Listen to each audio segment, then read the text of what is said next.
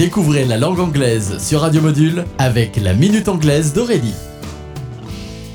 Hello everybody! Today, la Minute Anglaise vous propose de découvrir une nouvelle expression Keep your cards close to your chest. Keep est un verbe qui signifie garder. Your cards, tes cartes. Close to est un équivalent de next to, à côté de. Your chest, ton torse, ton buste. Mot à mot, garde tes cartes près de ton buste ou bien ne montre pas ton jeu et par extension, garde ton jeu secret. Cette expression trouve son origine aux États-Unis dans les années 1860 et elle est empruntée au poker. Close to the vest était l'expression originale, c'est-à-dire proche de la veste, là où le joueur peut cacher son jeu afin que ses adversaires ne voient pas ses cartes. Par opposition, l'expression put your cards on the table signifie tout dévoiler. L'expression française équivalente serait jouer carte sur table. Donc, keep your cards close to your chest signifie garder le secret, ne rien dévoiler. Exemple, The children don't know their destination for their next family trip. Their dad keeps his cards close to his chest. Les enfants ne connaissent pas la destination de leur prochain séjour en famille. Leur père garde le secret. That's it for today. Goodbye.